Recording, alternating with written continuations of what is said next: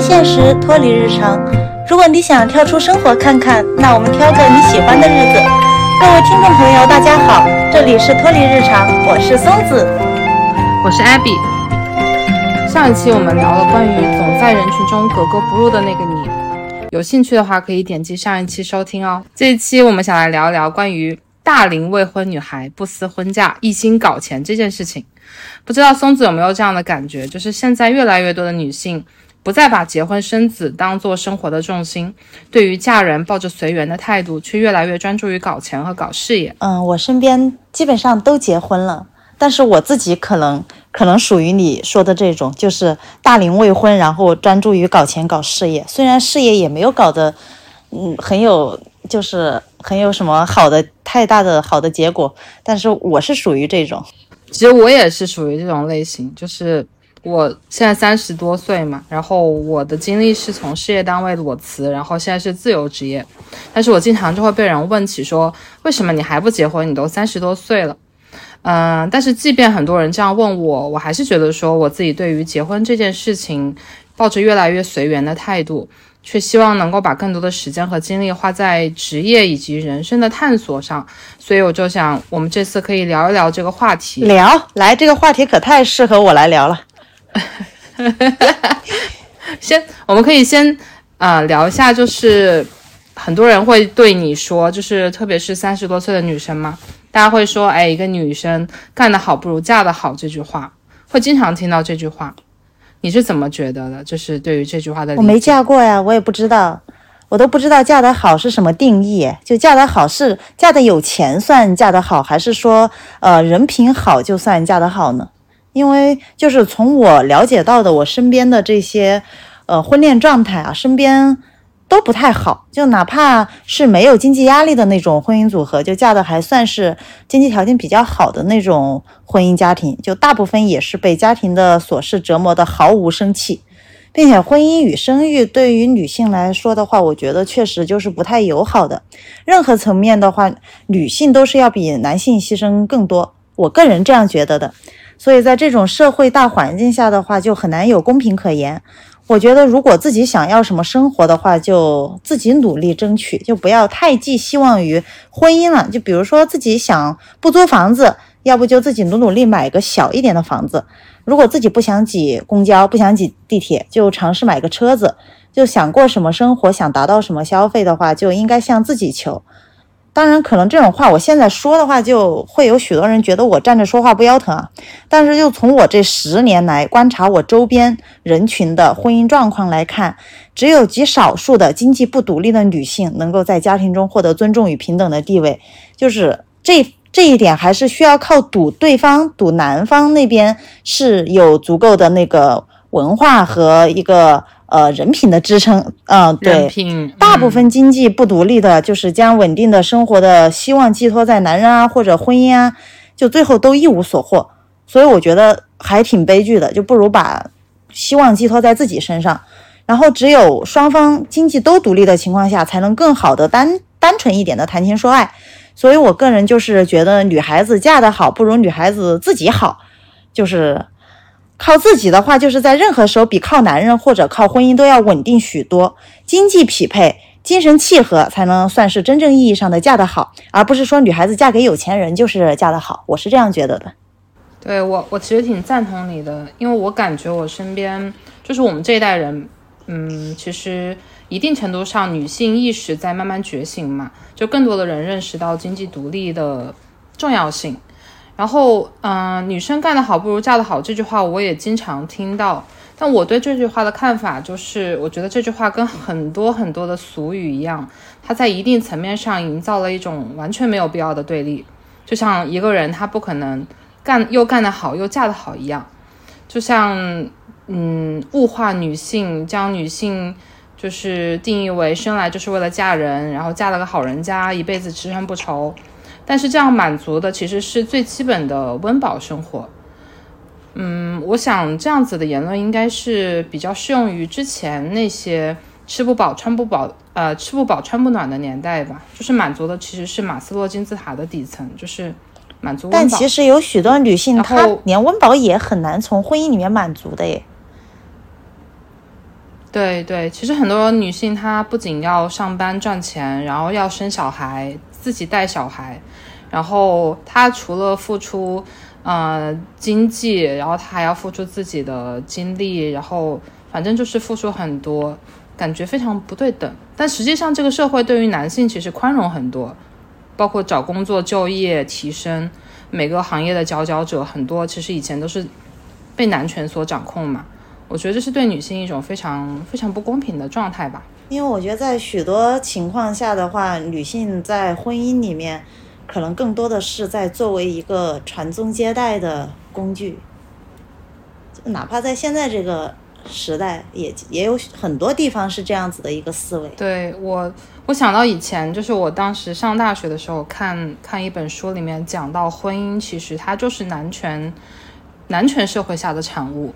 就是婚姻这种制度，它是男权，呃，男权社会下的产物，是因为最早人们都会采用，嗯，推举制去选取，比如像一个部落、一个村子里去选一个领头人，是用推举制的话，意思就是说，呃，我们公认谁最优秀，可能最强壮、最有智谋等等，去选一个最优秀的人。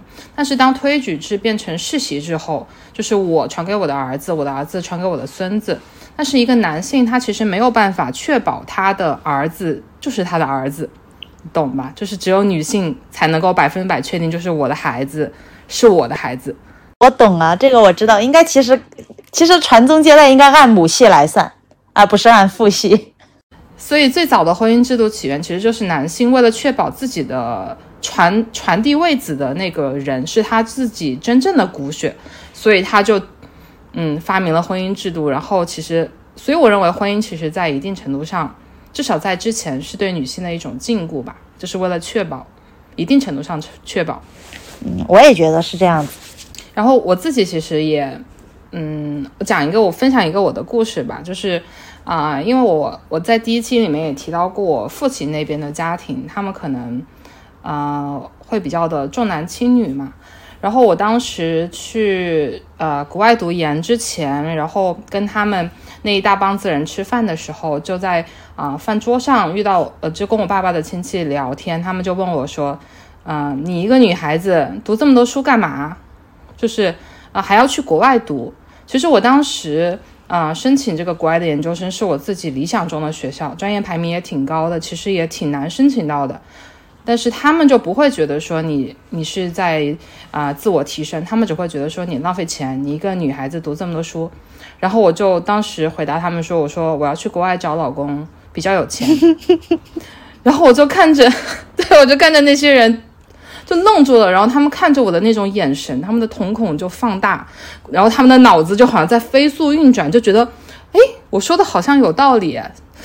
他该不会之后真的会找个很有钱的老公，然后光宗耀祖，然后就不认我们这些亲戚他们可能觉得，就是每多一个女生，因为求学就是提高了自己的呃文化水平和认知水平以后的话，中国可能就会多一个光棍。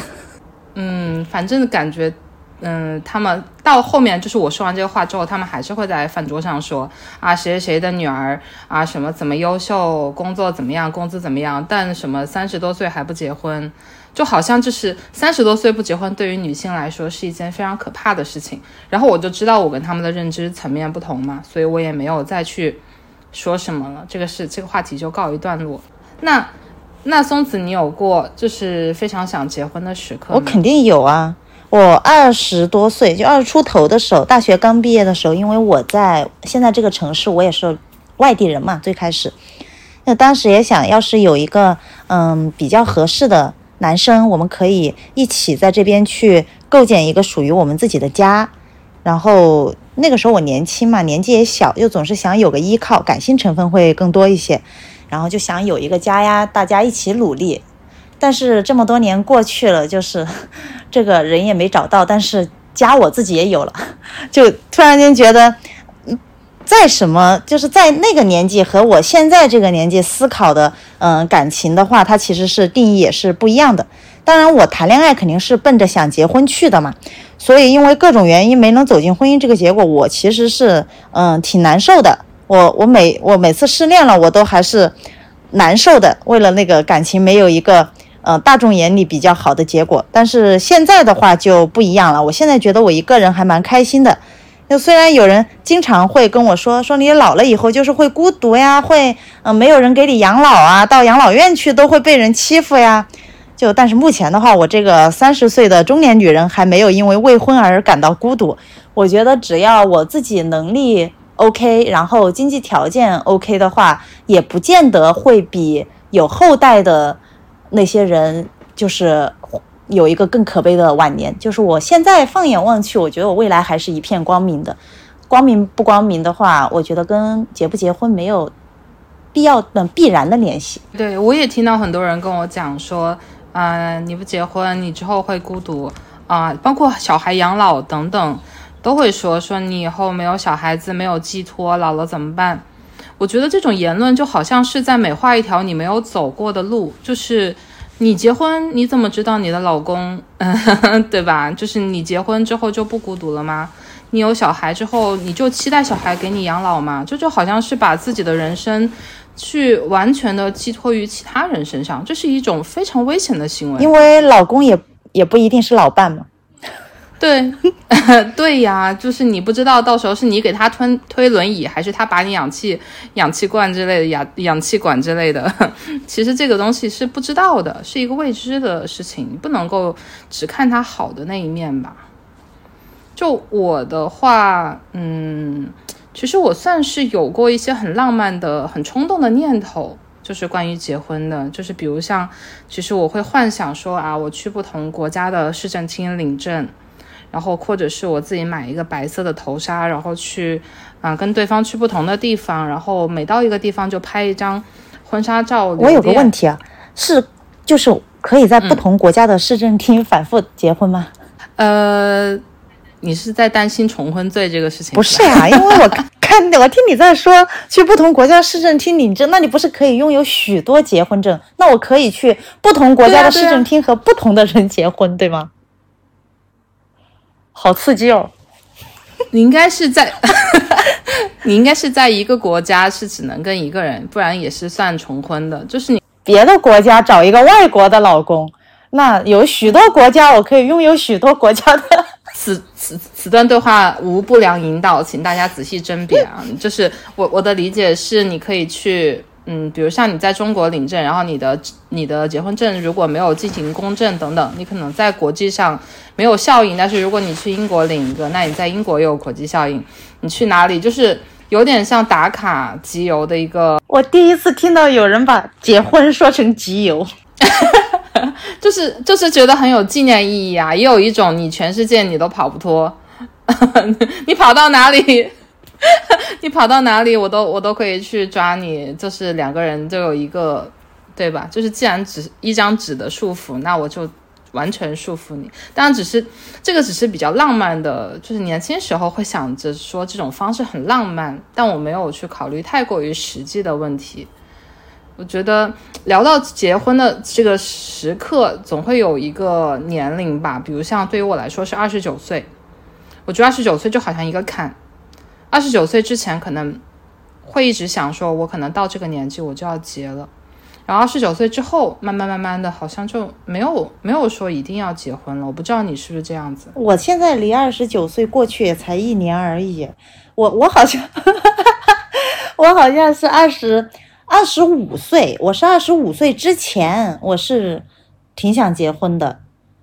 因为我当时的认知里头，我还觉得结婚生子应该是我人生中一定会去完成的事情。然后我当时谈恋爱还会因为对方没有做好结婚的准备还会生气。我觉得你怎么到了这个年纪，你怎么不考虑这个事情？但是二十五岁过去之后，我有一点破罐子破摔了，就是加上我更严重的一点，是我过了三十岁之后。我现在更难找了，因为我现在要求也提高了。这么多年我是有进步的，好吧？那我的择偶标准肯定不会是按照我二十多岁的标准来了，那就更难找了。因为跟我差不多年纪的稍显优秀的男孩子，他们可能更愿意找一些二十出头不谙世事的小姑娘。对，这就是婚恋市场上男女标准的不对等。这个可能我们之后也可以聊一期啊。但我我其实完全就是能够理解你的想法。你怎么可能会理解？你有一个固定对象，理解你都没有体验过人到三十，然后放眼望去没有一个可以看得上的这样子的感受。就我还是没有走入婚姻呢。我有一个，嗯，我有我有对象。怎么说？还可以再有一个 去不同的市政厅领证。希望他不要不要听到这一期。不过他可能也你会觉得我比你，那我可能等下剪掉。你会觉得我比你稳定一些，是不是？嗯，就是至少你会比我多一项选择呀。就打个比方，如果现在就是嗯命令你必须立刻结婚，然后你就会有一个选择啊，而我。没有很多个选择呀，你懂我的意思吧？我可能只有一个选择，但是你可能有一百个选择，瞎说什么大实话？就是一棵树跟一片森林的区别，要多少有多少。突然间被开导了。我觉得你说的二十五跟我说的二十九可能是差不多，是因为我我二十四我研究生才读完嘛，然后我才刚进入社会。但你刚进入社会，可能你在工作职场上摸爬滚打几年，就必然会考虑自己要不要稳定这件事情。我觉得应该是这样子的，就是我们都有一个坎，嗯，都有一个就是对于年龄，就是不管是别人限制我们，还是我们自己想的，然后过了这个坎之后，你可能就会有不同的想法了。对，我也觉得是的，就过了一个坎以后，突然间就视线变得开阔，就不会再一直局限在一个比较小的范围里面。对，就是我可能还没有想好是不是愿意真正的走入婚姻，因为我觉得我的人生我还没有很清晰，就是我还在我还在学着怎么成为一个独立的人格，然后我还在探索自己人生的边界嘛，就是可能每个人对于婚姻的期许是不一样的，有的人想要陪伴。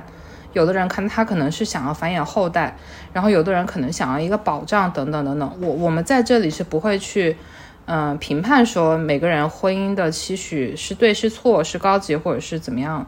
但是我觉得婚姻关系就像我们在人生中遇到的每一种关系一样，我们只是分享自己的经验嘛。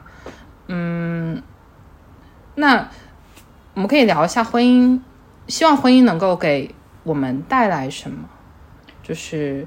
我自己而言，我觉得我没有，我对婚姻其实没有期待。就目前的状况，我是没有期待的，因为我希望两个人都是独立自主的，是嗯两个人两个强者的顶峰相见。所以我的这种观点也一定程度上决定了我需要我自己有很多的做出一些成绩，然后自我认可，我才愿意去走入婚姻。我之前就是读到林和他。谈婚姻嘛，他说他当时在文章里写的这句话我印象很深刻。他说啊，什么样的人可以结婚？你要么就是身体上的好伙伴，你要么就是精神上的好伙伴，两者择其一就可以结婚了。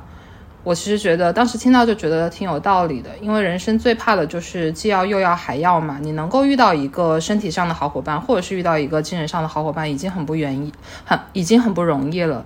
因为所有的关系回归到本源就是自己跟自己的关系嘛。所以，我目前我还没有准备，嗯，走入婚姻的原因，其实就是因为我自己还没有准备好。那你觉得说婚姻能给你带来什么呢？婚姻，我身边的人的婚姻带来的更多的都是焦虑，因为就是我觉得很难找到跟我自己经济实力匹配，然后思想层面又比较契合契合的伴侣。是我没有走进婚姻的一个关键，就是像身体上的好伙伴，他有可能不能一直成为身体上的好伙伴呀。你可以叫他去健身。就虽然我大多数时候就现在看起来其实是比较理性的一个人，就我考虑事情可能更多的会更理性一些，但是我希望的婚姻是挺感性的，就是我希望婚姻它是一场比较单纯的陪伴。不仅仅是说，呃，你在我身边这种陪伴，也有那种精神上的支持呀。有有一些，呃，大家沉默坐着，就是我什么都没说，然后你就懂，就这这对我来说也是一种陪伴。但是现实的婚姻涉及到太多方面的博弈了，像金钱啊、经济啊、家庭背景、生儿育女、赡养老人，就有很多这种事情的话，都让我觉得婚姻在现在的社会里面，它不是一件太纯粹的事情。然后，所以就跟我想要的说，婚姻给人带来的是支持、陪伴、鼓励，是逆境中的一道光，绝望里的一只手。就是我想到我的伴侣，我就觉得有力量，跟这样子的一个想法是逆向而行的。但是放眼望去的话，反正就是婚姻带给人更多的就是疲劳与负重。因为我身边的人好一点的婚姻，也就是那种平平无奇的婚姻。就是我问起来，我说，哎，我说你现在的家庭生活怎么样？你和你呃先生感情怎么样？大家就是一声叹息，也没有说不好，也没有说好，你自行体会吧。这就已经是，嗯，我身边的婚姻里面比较好的一种了。那还有一种就是。一定要发泄出来了哦，跟与先生的感情非常不好，与婆婆的矛盾非常严重，或者呃家庭的琐事、育儿的压力带给他的无限的疲劳与负重，这种情况在现在我身边是发生的更多一些的。所以我觉得，嗯，相比较我更期许的婚姻带来的一些平等啊、自由啊、相互陪伴啊、鼓励啊，嗯，一些扶持呀，嗯，更多的可能都没有办法达到这样子的一个。效果，就你说的这些，其实我也挺挺向往的。就是在我最初的时候，我对婚姻的期望其实是找到一个能够并肩作战的战友，因为我觉得人生中会遇到大大小小各种问题嘛。然后你两个人必须要通过合作，然后相互支持、相互支撑去面对很多这些事情。这是我当时最初对婚姻的期许吧。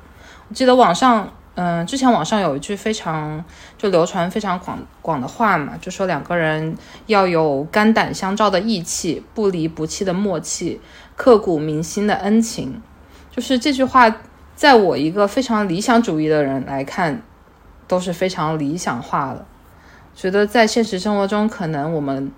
比较难去遇到，也可能说我们在现实生活中需要很需要更多的正能量的这种婚姻的例子，让我们看到说，啊，我们所期望的这种理想的婚姻其实是有可能。但是你知不知道，其实更网上更流传的一句话，流传的更广的一句话是什么？是夫妻本是同林鸟，大难临头各自飞。那我们聊了这么多，嗯，关于婚嫁随缘的想法，我们可以聊聊搞钱这件事情啊。就是，嗯，松子是什么时候意识到搞钱的重要性的？就是你还是你发生过什么事情，然后就在你很小的时候就意识到搞钱这件事很重要的？嗯，我我是很早就意识到搞钱，但我不是说，也不能说是搞钱吧，就是这可能跟原生家庭有很大的关系了，就是我。我家里原生家庭条件其实还可以，不是很贫穷的那种。但是爸爸妈妈对我来说其实是属于比较严格一点，所以我应该是很小我就觉得人拥有经济权就会拥有话语权，或者把经济权替换成拥有好成绩就会拥有话语权。因为我有一个姐姐嘛，我有一个表姐是清华大学的，然后因为她成绩很好，所以她说的很多话在我们。大家族里面就比较有分量，那我赶不上他的这么好的成绩，所以我大概高中的时候我就觉得，既然我搞学习已经搞不过了，我要不就呃早点赚钱，早点经济独立。如果我经济独立了，不再伸手找爸爸妈妈要钱了，那有许多事情可能我就可以平等的跟我的父母进行一个沟通和交涉。这就是我最早期觉得，嗯，搞钱的重要性，应该是在我高中的时候。然后大学的时候我就开始实施了嘛，就稳定的经济是能给我旁人无法给我的安全感的，包括我的家庭，就是只有我口袋里面的钱才能给我最大的安全感。所以我大学的时候其实是有给我们的嗯一个专业老师，就是做设计，也在设计公司也在设计公司兼职过的。就毕业以后虽然进了稳定的单位，拥有了一个全职工作，但是我一直也没有放弃副业。我尝试过很多事情，也有也有亏过钱，但亏的比较少。大大多数情况下还是还是能能赚一点的。但最主要的经济来源还是我的还是我的主主业工作了。那松子可以分享一下你之前做过的一些副业吗？那就可多了呢。首先，嗯，就在抖音还没有这么火的时候，最开始产生了很多抖音比较红的自媒体。那个时候，我参与了一个抖音的账号的一个拍摄，就是当时他们是其实是想找我当女主角的，我就去试了几次。然后后来因为自己主主业的关系，没有那么多时间，所以后来就变成了兼职。可能有时候有空，时间对上了就会去拍一下。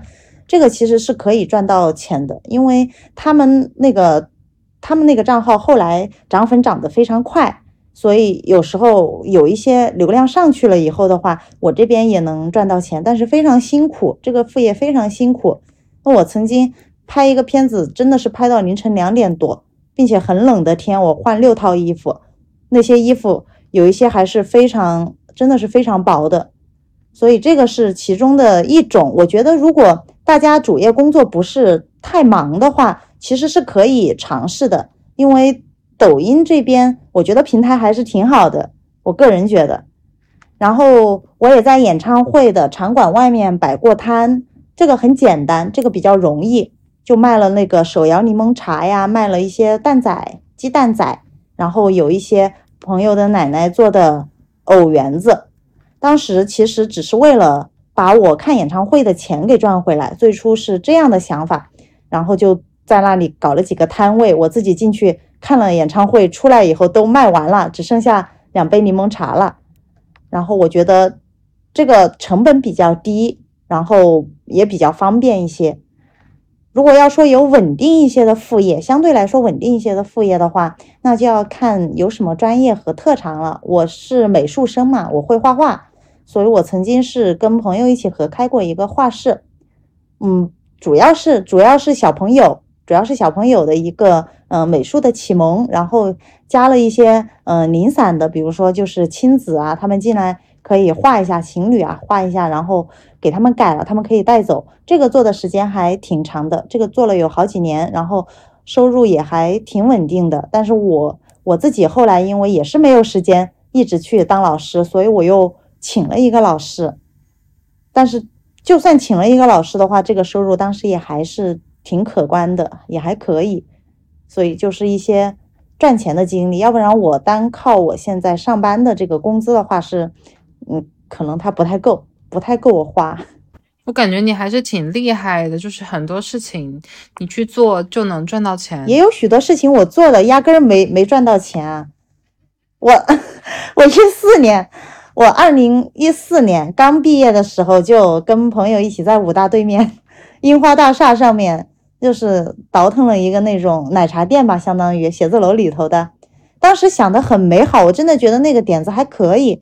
就白天就当奶茶店啊，大家可以过来玩，可以来喝奶茶，然后晚上可以给那些背包客提供一个简单的住宿。就我那些榻榻米掀开都可以，嗯，铺被子的，然后也比较便宜嘛，就像青年旅社一样，一晚上就收几十块钱。我当时想的真的很好，但这个真的是亏得一塌糊涂，血本无归。我到现在我都不知道为什么，可能是因为在写字楼里面吧，就是你的。你要上线上推广的话，就需要花很多钱去刷嘛。但如果没有线上推广的话，他楼下物业和城管管的，你又不能在下面做广告，所以就真的还挺惨的。当时也有没赚到钱的呀，就多试试呗，总有一个能赚到钱吧。也有可能都赚不到，赚不到就当经历了。对对，我我很认同你说，就是赚不到就当经历了，因为搞钱这个事情其实。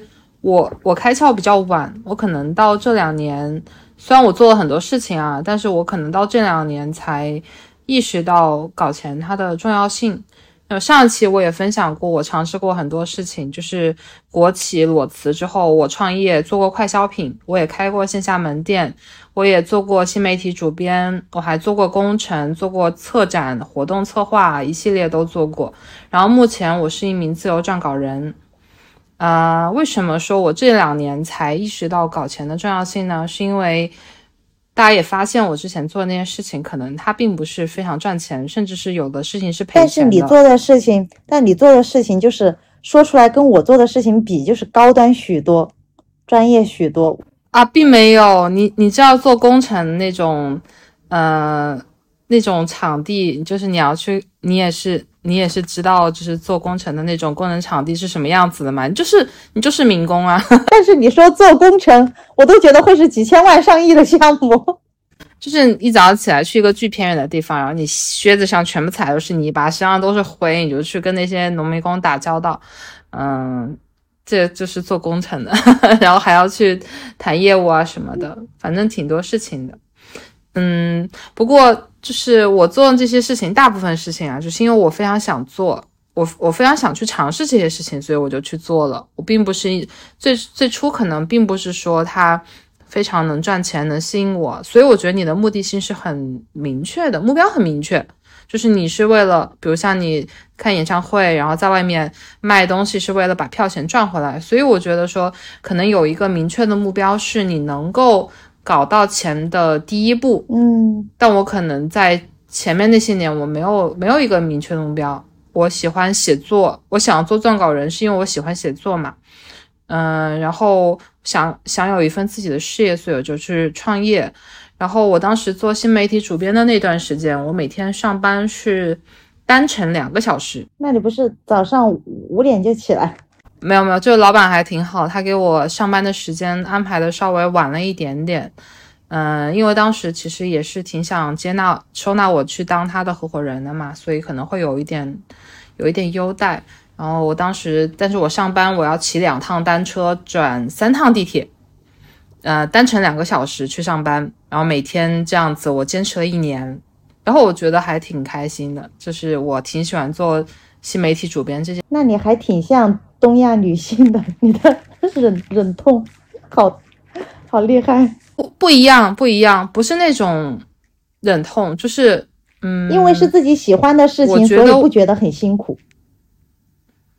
对，就是因为我知道我做的是我喜欢的事情，而不是说别人眼中我应该去做的事情，或者是到了这个年纪我应该做的事情，就单纯是我喜欢，我就发现我喜欢这个这件事可以迸发很多的能量让我去去做，嗯，然后我也后面我也意识到，就是我一直忙忙碌碌，其实就是为了做喜欢的事情。这个在现在这个现实的社会上听上去可能就是觉得这人有点傻傻叉。但是我，但是我也经过了一段时间非常拧巴的这种时期，就是我发现，哎，为什么我跟大家不一样？后来我就接纳了我 是一个很理想化的人，我也没有再想去改变自己，说，嗯，跟大家一样，所以我就我就没有那么拧巴了。就是接纳自己之后，就就是我们第一期聊过了嘛，我开始接受我和他人的不同。感兴趣的听众可以去听听我们稚嫩的第一期哦，我要笑死。插播一个广告，时刻记得插播广告。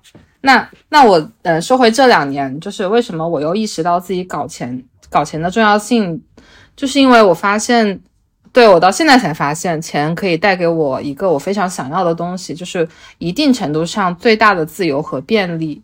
就以前我可能没太在意钱，就是家里人也没有给我压力或者什么样，就是我工作真的非常辛苦的时候，我妈就跟我说。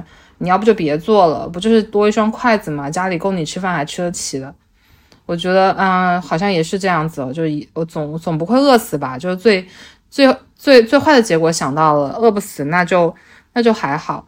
然后另外一方面，我可能没有那么大的现实欲望，就是我不在乎说我住的房子大或者小，我也不在乎说买不买车，我甚至觉得说你坐公共交通可能会更环保一些。然后别人有钱没钱，过得好不好，跟我也没有关系。其实我更关注自己生活是否舒心。所以，我嗯，现在我回过头去看我之前的工作经历，我觉得我好像是一个生活的体验派。就很多事情，别人会觉得说你为什么要做这些事情，真的很辛苦。嗯，我却觉得说这个让我觉得我活得非常真实。怎么说，就是有一种。It make makes me feel alive，就是那种真实的感觉。就是当时我创业做快消品的时候嘛，就是有一天啊要搬货，我我本身也很高，我一米七多，但那个箱子堆起来比我人还高。然后那个司机师傅把那几十箱货就甩到地上之后，他飞快的开车就走了。他可能就是怕我们帮忙，叫他帮忙搬，不给钱。对对，他开车哗就非常快就走了。然后我就跟我合伙人，就是我们把箱三个箱子摞起来，然后两个人搬，就搬了很多趟。然后后面开店的时候也没什么钱做装修嘛，然后我本来是学类似专业的，我就自己画图。然后半夜三点钟在冬日的寒风里，跟那个装修师傅在那里订那个就是我们店的招牌。然后，嗯，里面的软装什么的，为了节约钱嘛，我就直接买那种丙烯颜料，我自己在那画，就画一整个一一个星期，从早画到晚，把两面墙全部画满了。然后还有就是当时做新媒体主编的时候，不是两小时的单程通勤嘛，我就在地铁上看书，然后或者是画画，嗯，我觉得也很开心。就是这些经历回过头来想一想，其实都挺宝贵的，我觉得是我的财富吧。但是后面随着我父母年龄的增长，以及我尝试了很多工作之后，啊，我当然也跟很多不同的甲方打过交道，我就意识到说，我自己最想要的其实是，嗯，面对无理的要求，那些操蛋的领导或甲方的时候，我能够有说不的勇气，而金钱的富足是最能给我这份底气的，所以我才真正的意识到搞钱它是非常重要的。我这个话我就非。要说一个点了，因为我最近你知道我今天为什么来了武当山吗？就 我本来跟你约好了录播课的时间，结果我突然间就跑来爬山了，也是因为我工作中，对我工作中遇到了非常不开心的事情，就是我，就是我看到了一些不该让我看到的东西，然后我就觉得非常不开心。但是我就如果放在以前，我就会特别的在意，我在意别人对我的看法，然后。我在意我认真付出了的一些，嗯，有感情嘛，对待我的朋友呀，或者我的同学啊、同事呀，结果大家就是，嗯，说我的不好之类的，我会很在意。但是这一次我其实没有那么的在意，可能也是因为，也是因为我有钱，可以这么简单直接的说吗？就是真的是因为自己现在越越过越顺了，因为我实在是太理性了。就像你刚刚说，有许多事情你可能就是，嗯，因为快乐所以就去做了。但是我其实是完全跟你相反的，我是先想结果，然后对，然后再做过程。我疫情期间，在就二零年疫情期间，家里在家里封了三五个月嘛，我就报了一个线上的那个 AI 的设计课程，每天晚上八点到十点钟上课，有时候上到十二点。但是我当时决定学这个课程的时候，我就已经想好，我将来一定要接单，把这个学费，把这个两千多块钱赚回来。我是抱着这样的信念，对，才去报的班。然后每天别人做一张作业，我做三张；别人做三张，我做五张。就是因为我没有基础，我平面设计是零基础，我就一定，我天天想着，我学完了，我等到时候我一定要去接个单，接些单，把这个钱赚回来。所以。包括我现在买了一个 pad 嘛，就今年买了一个 pad，然后买了那个笔，我就在想，那我去我就报了一个手绘的课程，然后我又是想着我一定要去接商差，为了把这个买这些设备上这些课程的钱把它赚回来，然后也是别人，对，就别人一张我两张，就是我非常认真，我上班很辛苦，但是我还是在每一个碎片时间。就在那个办公室把我的作业画了，我就是这种类型的人，所以我是属于太不感性了的那一类人。但是，嗯，就像我刚刚突然说的，为什么有一些事情我以前不能接受，我现在能接受了，是因为我觉得这些事情现在对我的生活没有影响。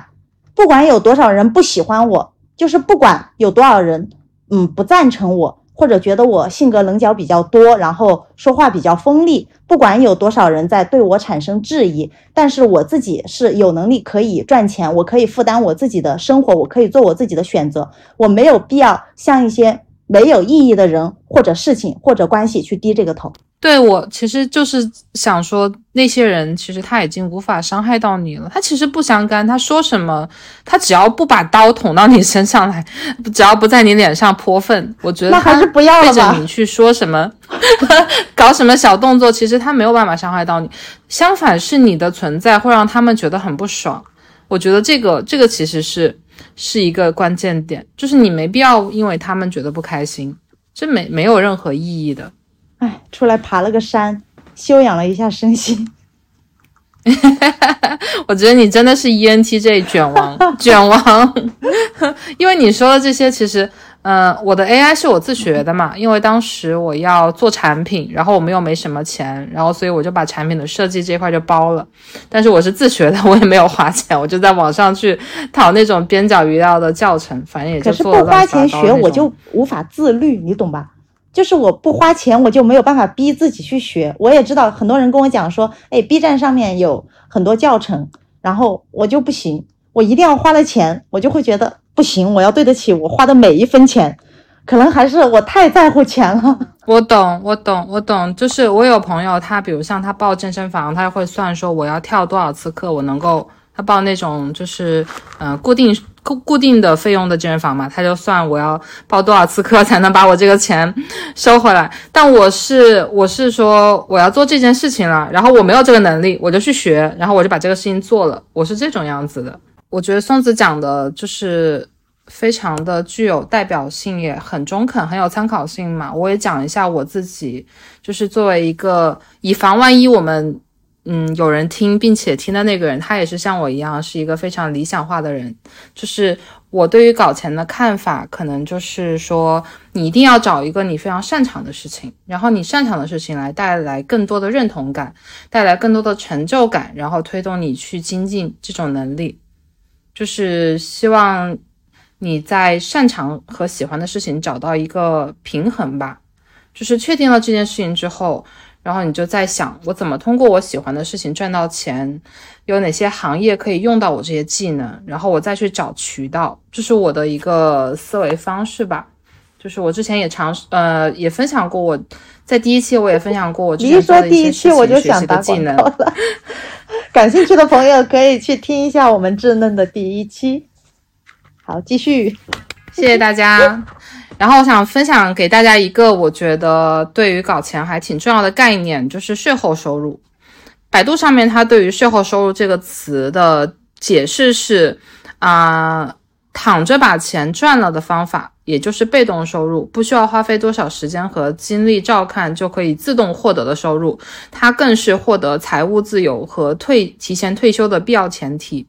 因为我之前的工作经历，包括可能现在大部分人、大部分上班族的工作，他都是用时间换钱的，啊，后来我做了自由职业之后呢，我更感觉到我现在是做一份事情换一份钱，那我不做事，我可能就饿死了，所以我就意识到税后收入它是一件非常重要的事情，因为我的最终目的是想要自由嘛，也就是说，我希望我能够有一天不用上班也有钱。税后收入，那我税后收入是睡眠的税，对吗？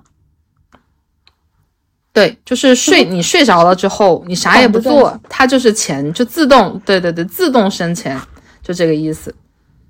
那，嗯，我后来就研究了一下，有哪一些可以获得税后收入的方法呢？就比较常见的有，啊，收租，还有理财，这种不需要工作就会有每个月有固定的收入。对，但是你可能会需要说，你首先要有本金，或者是你先有一个投入。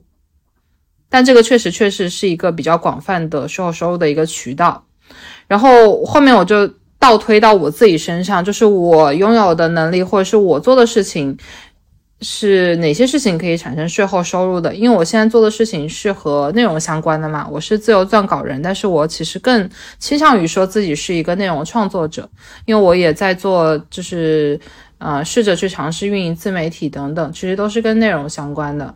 然后我就想说，呃，我做的事情能够产生税后收入的，可能有以下几个方向啊，就是我我防杠防杠声明啊，我在此只考虑能够通过这个方向赚到钱的，我嗯不考虑这个方向实际难易程度的，因为每个人的能力是不同的。理论上的方式，就说一下我，对对，就是有我认为有几个跟撰稿、跟内容、跟运营相关的能够有税后收入的方向，第一个就是写小说。因为这几年网络小说非常火嘛，其实也火了很多年了。其实小说这个事情是自古就有，只不过是由书由纸质变成了网络等等。然后现在很多人看，就是也非常喜欢看网络小说吧。然后它的优点就是在于一本小说完结之后，只要有人看，你就会一直有收入。所以有一些作者他就会开玩笑说自己就是靠着几本小说在养老的。可能他之前啊三年前写的书，他每个月还有一定的收入，这也是一个方向。然后还有一个方向就是卖课程、卖素材、卖作品的版权等等等等。这些项目的共通点就是你一次制作，你可能编一次课，可能是制作一次素材，或者是写完一个影视作品等等。后面你只要有销量，它就会有收入。我之前也试过，就是尝试着把自己随手拍的照片上传到某个摄影平台嘛，就居然真的有人买，虽然就只有几块钱，但那个照片，嗯，我觉得它它也只值这么多钱了，因为是拿手机随便拍的嘛，就是有一种啊钱不多但苍蝇也是肉的 感觉，这是一个给大家提供一个思路吧。然后还有一个方向就是做内容创作方向的自媒体。因为有一些平台，比如像 B 站和油管，他们其实是靠点击量、播放量来计算收入的。就是你视频传上去，只要有人看、有人点，它就会一直给你带来源源不断的收入。这个就是我自己总结的几个，呃，跟内容方向相关的能够获取税后收入的方法。我觉得非常有用，因为我觉得我可能要开始尝试写小说。你说只要有人看，就会一直有收入，并且我上个月在大理，就是因为下雨嘛，一直下雨没有出门，我就在那个大理的民宿一楼，它的工区有画架画板，我就在那里随便画了一个蓝天白云，就还没画完，只是铺了一层底色，然后就没画完，就一直摆在那个大厅。结果我回来都快一个月了，有一天那个民宿的老板突然跟我讲，说有一个人看上了我的那幅画，然后就把它卖了。可以，我觉得你确实这是你一个非常厉害的技能，其实也是一个非常好的方向。所以我觉得你提的这三点还挺有实践性的，虽然说嗯难易程度就是不好评判，但是我觉得非常有用。听众朋友们应该也是可以从中间获取一些渠道的。对我可能是针对我自己这个方向，就如果我是松子的话，我可能会尝试。比如像做设计、做素材、设计类的素材，或者是画画，或者是开绘画班等等。嗯，不是绘画班，就是卖那个绘画课程等等。就是其实是可以套用的，这个思路是可以套用的。对，我觉得非常好，我一定会尝试一下写小说的。加油！好，那我们嗯下一个问题，这个问题有点跳脱，但是我当时。做这个内容的时候，突然想到的就是，如果说你的伴侣在大城市找到了非常好的工作，你会放弃一切跟他走吗？这对我来说难道是一个问题吗？我当然不会，除非我在那个大城市也找到了非常好的工作。就是我和我的初恋，就大学时期的男朋友，我们谈了四年嘛，其实毕业的时候分手就是。有很大程度是因为这个原因，因为他不是湖北人，他是安徽人。然后在大一的时候，他就会经常提起说，以后毕业我愿不愿意跟他一起去安徽。我当时就说我不愿意，但是他当时说，嗯，不愿意也没事情，就是他会留在武汉。但是越到毕业的时候，他就越纠结于这个事情。就他当时已经找了武汉的工作了，但是他还是一遍又一遍的来问我愿不愿意跟他回安徽。就是哪怕我们不回，他也希望得到我愿意跟他回安徽这样子的一个答案。但是我就一直咬死了，我说我，嗯，四年前我就说了，我不会跟你回安徽，我不会为了我的，嗯，伴侣去更改，去牺牲掉我的一切，然后就没头没脑的就跟着去。然后我也不要求我的伴侣为了我做同样的事情。就是我觉得大家在一个关系里面的话。如果说涉及到一个工作城市的变更，嗯，是一定要两个人一起商量的。如果说对方在另外一个城市，他能有更好的生活，我也是支持他去的。就不管我自己跟不跟着去的话，我是觉得我支持他去的。我也不需要他说为了我们两个人的关系啊什么的，就是勉为其难的留下来。我觉得他应该先过好他自己，然后至于我们的关系，那就要看我能不能赶上他的脚步，我能不能跟他并肩作战，我能不能嗯。就是跟他的节奏一致，这样子我才能够去选择我要不要跟他一起去。但如果要我很感性的，只是说啊，你爱不爱我？你爱我你就跟我走，那我觉得这是一个非常非常嗯没有意义的选择，因为如果节奏不对的话，就算都去了同一个城市，将来也还是会面临许多许多的问题。所以，其实我可以理解的是，你们当时的感情没有问题，主要是现实感情也有，就只有也有也有一些争吵，对，就是就是小朋友嘛，我们当时才才二十岁左右。也不会想太多现实方面的问题，但是也没有想过太深层次的感情的问题。然后我当时只是觉得找工作对我来说也是比较焦虑的一件事情。我觉得你自己也没有想好在哪个城市，你自己也对自己的未来很迷茫的情况下，你就非常茫然的要我来，嗯，为了选择跟你的感情，我就跟你一起去。我觉得这也是一个不太负责任的一个，嗯，一个想法了。这个问题虽然是我提出来的，但实际上它是国内嗯一档辩论综艺的某一期的题目。然后我当时看到这个问题的时候，我就在想，我觉得松子一定会选择不去。对我选择不去。我觉得你看到这个问题的下意识就会觉得说，但如果他混的，然后我就问我他混的很好，然后我也有一些机会的话，我才会考虑去。但如果只是单纯的一个问题，我肯定不去。然后我就问自己，我说，那我我会怎么选择呢？我觉得我会去。这个问题是不是这个回答是不是让人有点大跌眼镜？但是也不出乎我的意料，我也觉得你会去啊？为什么？你为什么觉得我会去啊？我不是独立女性，我觉得我在你心中，我觉得你是拥有一个独立自主的能力。但是我觉得你还是比较柔软的一个人，内心非常柔软。我觉得你是嗯比较理想主义，比较可能会为了爱人呐、家人呐、朋友呀这些你在意的一些人，你是可以牺牲自己的。我是不太能牺牲自己的。嗯，我觉得你说的还挺对的。就是我觉得我会去的原因，是因为我现在做的每一份工作都是在为自己争取更大的自由嘛。就不管是空间上还是时间上，所以对我来说，这个问题摆在我面前的时候，我可能觉得说，我的工作是没有地域限制的，然后我的伴侣又在大城市找到了非常好的工作，我有什么理由不去呢？因为我觉得爱情跟工作就不是对立的呀。就我，我希望我，嗯，有爱情，我也希望我能好好做我的工作嘛。但是这个前提就是说，当时的我拥有。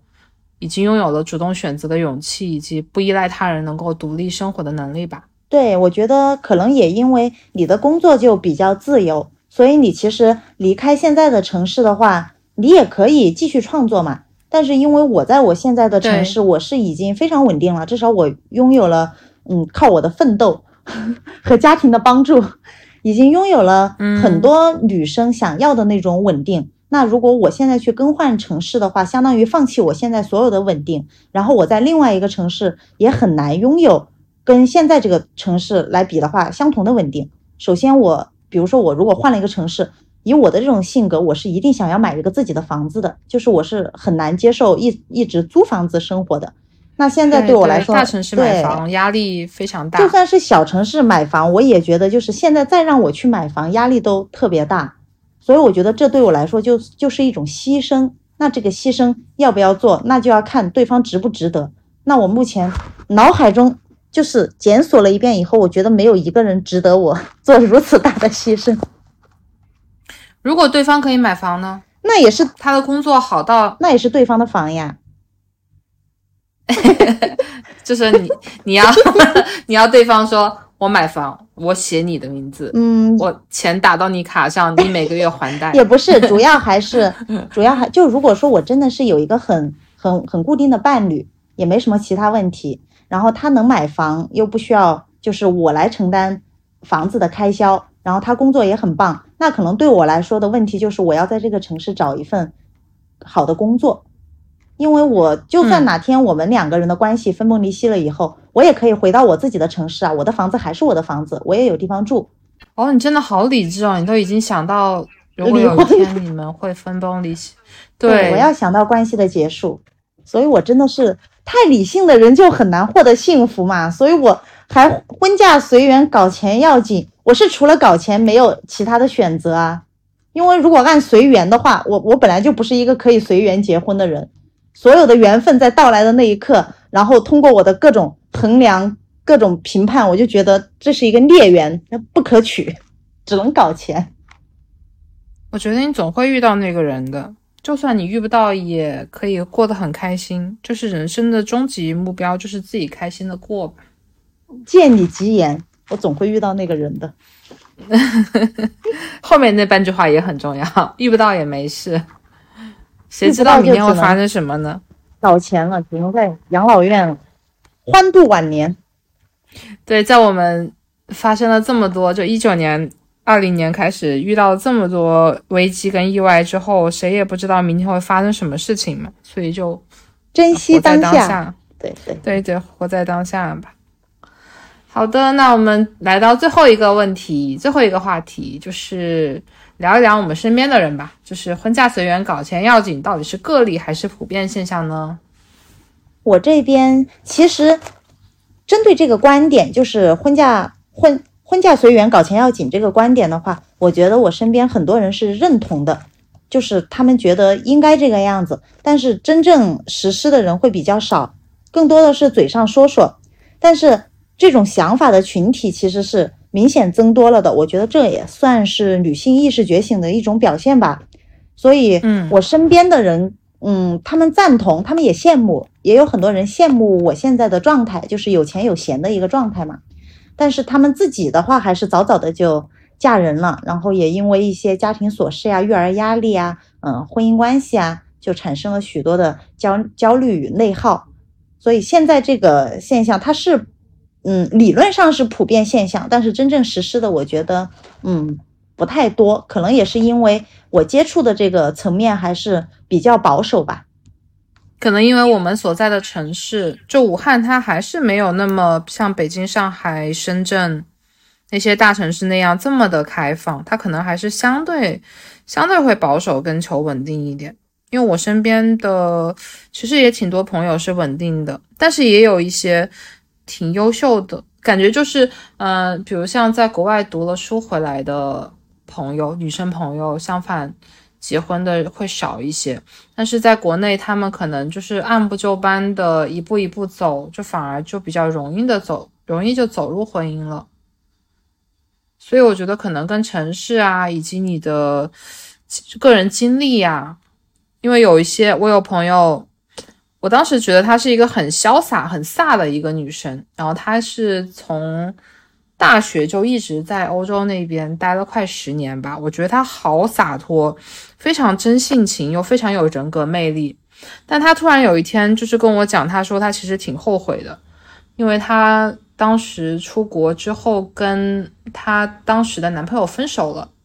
然后她非常的痛苦，就很难过。她其实她说，如果给她一次选择的机会，她宁愿不出去，她宁愿留在这边跟这个男生结婚。其实这个让我挺诧异的，我没有想过他一个这么看上去这么洒脱的人，其实内心会有这样子的念头。可能也因为他最后是回来了，因为他回来了以后，他就会再回到这样子的一个环境里面来。那如果是回到这个。环境回到这个城市的话，肯定要按他后悔的那条路走的话，会更加好一些。但是我一直觉得，就是，嗯，任何一个感情关系，就是如果因为一些客观原因，不管是家庭父母不同意啊，或者是嗯求学啊方向不一致啊，工作呀什么导致分开的话，其实是因为两个人的嗯感情适配度其实没有那么高，就是可能当时你现在想着后悔。嗯，但当时如果留下来了，跟他结婚了，也不一定可以白头偕老，因为你也会后悔为什么？对，就是你会后悔为什么自己没有出去，你会在每一次闹不开心的时候，会去想，如果当时我选择出去了，我是不是会有更好的选择？我是不是会有一个嗯思想层面更高的对象？也是会后悔的。所以人就是不要去后悔自己做的选择，往前面看会更好一些。对，就不要美化一条你没有走过的路。对，就是归根结底，其实这件事情它就是一个个人选择。我们今天聊了这么多，聊婚嫁随缘也好，聊搞钱也好，其实每个人都是独立的个体，每个人都会有不同的选择。这个是做所有所有选择之前的一个大的前提。所以婚嫁它可以变成一个随缘的事情，女生也可以坦然坦然的去搞钱，不一定非要在家相夫教子。这个话题更多的体现的就是我们对于个体的包容和尊重。好啦，今天的内容就到这里。如果你也想参与我们的讨论，欢迎在评论区给我们留言，或者是添加微信，和我们一同畅所欲言哦。我感觉你整个人就是已经。哇，终于下班了，这种感觉，终于，对，就整整场里面最嗨的就是最后的结束语，每一次都是大家拜拜拜拜，下次再见。